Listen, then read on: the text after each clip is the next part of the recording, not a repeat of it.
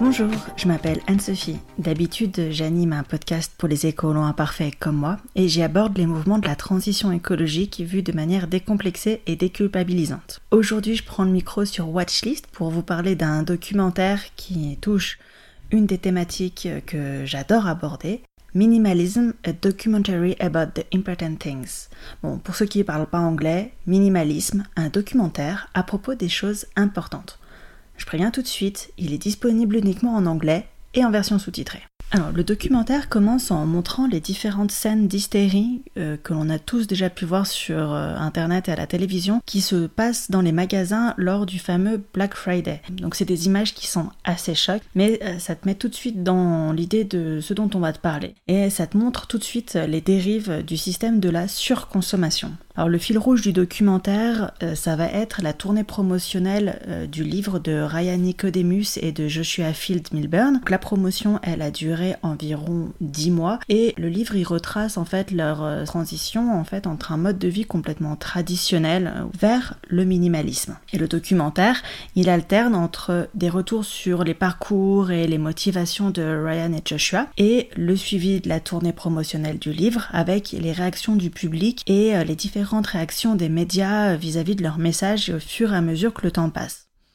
Il y a aussi des interventions de neuroscientifiques et de sociologues et tout un tas d'autres personnes en fait qui font l'expérience du minimalisme et qui l'appliquent dans leur vie personnelle et leur vie professionnelle dans des domaines très variés. Et ces différentes interventions, elles permettent d'aborder un d'un point de vue assez concret ce que le minimalisme il apporte dans tous les domaines de la vie. Alors ce que j'aime chaque fois que je termine le documentaire, je me sens apaisée à l'intérieur. Pourquoi? Alors parce que moi depuis plus d'une dizaine d'années en fait je suis dans le milieu de la transition écologique et euh, dans ce documentaire il y a beaucoup de questions qui sont abordées qui m'ont interpellée.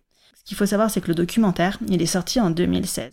Et à l'époque, bah en France, il n'y avait pas tout cet engouement autour du zéro déchet, de l'écologie. En fait, on n'était pas super nombreux et euh, il n'y avait pas énormément de ressources. La transition écologique, euh, généralement en France, tu tombes très rapidement sur euh, Bea Johnson, en fait, avec le zéro déchet. Et ça commence à introduire un peu la notion du minimalisme, mais il n'y a pas forcément grand chose sur la question plus poussée sur ce mode de vie en fait. Il faut aller chercher du côté des choses un peu plus politiques je dis politique avec des guillemets, pour pouvoir trouver sur euh, cette thématique. On va tout de suite tomber sur des choses sur la décroissance avec Pierre Rabier et les colibris, ou sinon sur la simplicité volontaire avec Dominique Leroux. Et ce que je trouve intéressant, c'est que bien sûr que tu as une dimension politique dans ce documentaire, mais elle n'est pas affichée cash en fait. Euh, si tu veux la voir, tu peux la voir parce que tu vas creuser, mais sinon en fait, ça reste une expérience humaine sans jugement quoi. À aucun moment ils vont remettre cash le libéralisme en, cause, ils vont jamais prononcer le mot de décroissance.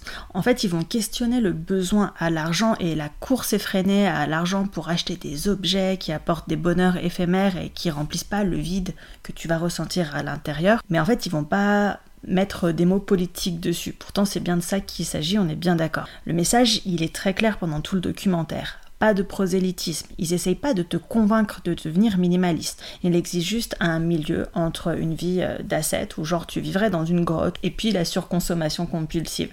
Et le minimalisme, bah, il est quelque part un peu entre les deux. Dans ce documentaire, il te montre aussi le côté pluridisciplinaire en fait du minimalisme. C'est pas un champ d'action donné. Et il te montre aussi les différentes initiatives. Notamment, tu as des visions des architectes, des designers sur la notion de l'espace. Est-ce que tu as besoin d'une maison de 400 mètres carrés alors qu'en fait tu vas utiliser que 40% de l'espace par exemple Et puis tu as aussi d'autres projets qui sont abordés comme le projet 333 en fait qui interpelle la notion de la la nécessité d'une garde-robe qui ferait 8 placards en fait et la question de la fast fashion. Il questionne aussi sur le rapport de l'argent et le rapport donc au travail. Est-ce que la vie, c'est juste acheter des objets et des factures et devoir travailler toujours plus pour payer ça? Est-ce que ça se résume à ça la vie? Il va revenir aussi sur la notion de la propriété, sur le trauma que les Américains ils ont subi avec la crise des subprimes en fait et sur les achats à crédit. C'est une crise qui a engendré tout un mouvement. Euh, la demande pour les tiny houses a explosé. C'est les mini maisons en fait où les gens ont très peu d'espace à l'intérieur mais qui sont ultra fonctionnelles et surtout elles permettent l'accès à la propriété sans avoir recours au prêt. Ce qui a été catastrophique en fait avec la crise des, des subprimes où les gens n'ont pu rembourser leurs prêts et ont vu leur maison saisie. Alors bien sûr, il faut pas oublier que c'est un documentaire qui est très américain et qui est très tourné sur le mode de vie à l'américaine. Donc tout n'est pas transposable en Europe, il est très culturellement marqué.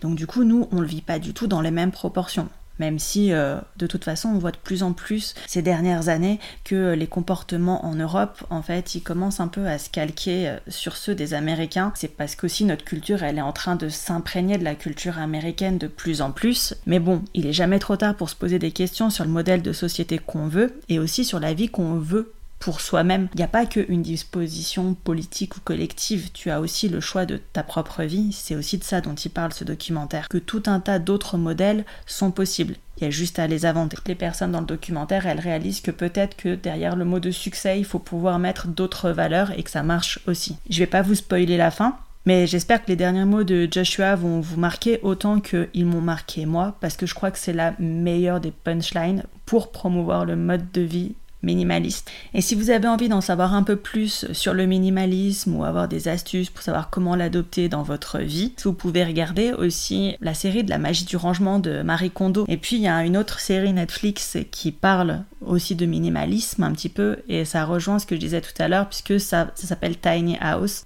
J'espère que cet épisode il t'aura plu et en tout cas que ça t'aura donné la curiosité et l'envie de voir ce documentaire qui pour moi euh, reste euh, un des fondamentaux en fait euh, de la culture minimaliste. Tu peux me retrouver, moi et ma vision déculpabilisante de la transition écologique sur mon podcast qui s'appelle Je fais de mon mieux. Je suis sur tous les réseaux et le podcast il est disponible sur toutes les plateformes d'écoute. Et pour finir, je te rappelle que Watchlist c'est un podcast du label Podcut et je les remercie de m'avoir accueilli cet épisode. Si vous voulez les aider à développer des podcasts, vous pouvez les soutenir financièrement sur Patreon slash Podcut. Salut